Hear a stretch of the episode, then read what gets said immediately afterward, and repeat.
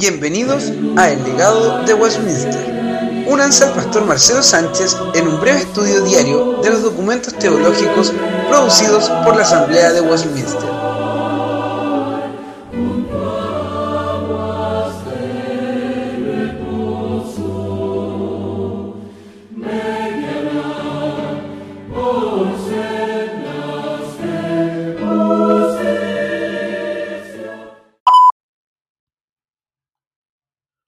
Hermanos, les doy la bienvenida al décimo episodio del podcast El legado de Westminster.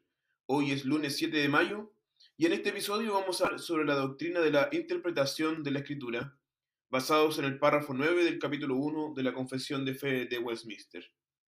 Este párrafo dice así, la regla infalible de la interpretación de la escritura es la escritura misma. Por tanto, cuando hay duda acerca del total y verdadero sentido de algún texto, el cual no es múltiple, sino único, debe investigarse y entenderse mediante otras partes que hablen más claramente. En el párrafo anterior, la confesión afirmó que el pueblo de Dios tiene derecho a las escrituras y también tiene interés en ellas. Todos los creyentes tienen el derecho y el deber de leer las escrituras. Pero, ¿hay alguna forma correcta de entenderla? ¿Hay alguna regla para poder entender la Biblia?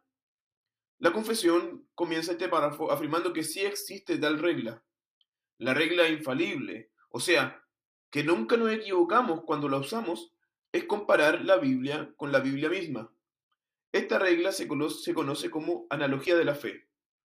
Como se mencionó antes, hay textos que no son fáciles de entender, pero quizás hay otros lugares de la escritura donde se habla claramente sobre el mismo tema.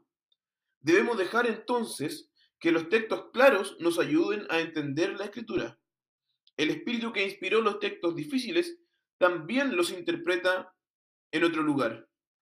Esta idea presupone que la Biblia es inspirada por Dios, que Él es su autor y que, por lo tanto, ella no contiene errores o contradicciones. Cualquier contradicción en la Biblia no nos permitiría ir a otros lugares de la Biblia para entender un pasaje.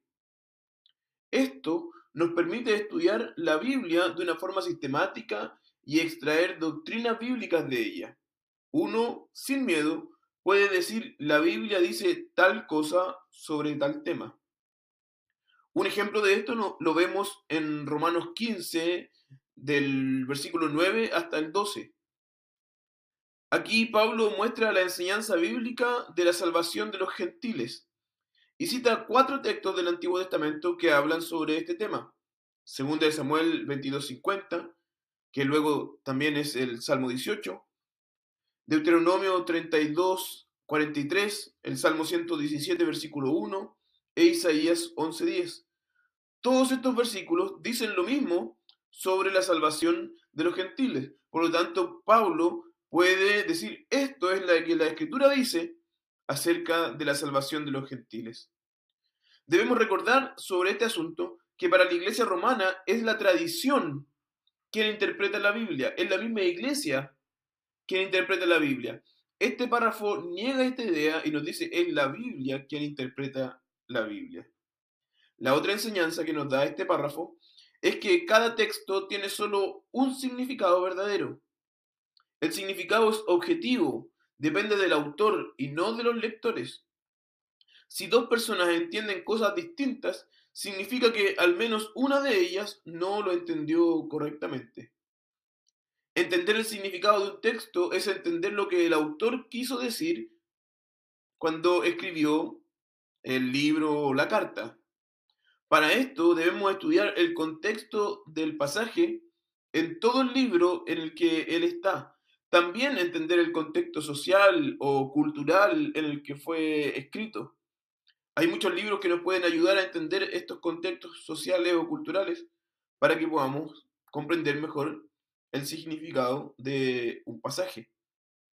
Por ejemplo, cuando Dios o cuando Abraham ve a Dios pasando por el medio de animales que han sido partidos, ahí en Génesis, nosotros entendemos que por el contexto cultural es que Dios estaba haciendo un pacto con él.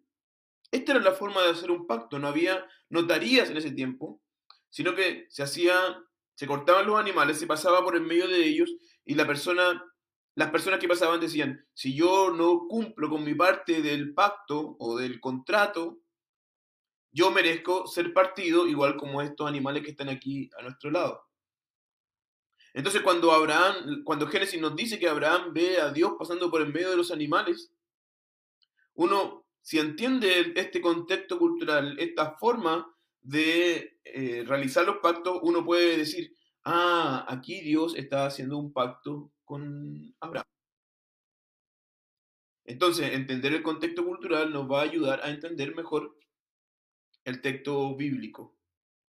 Es necesario decir, junto con esto, que así como el significado de un texto es único, las aplicaciones son múltiples.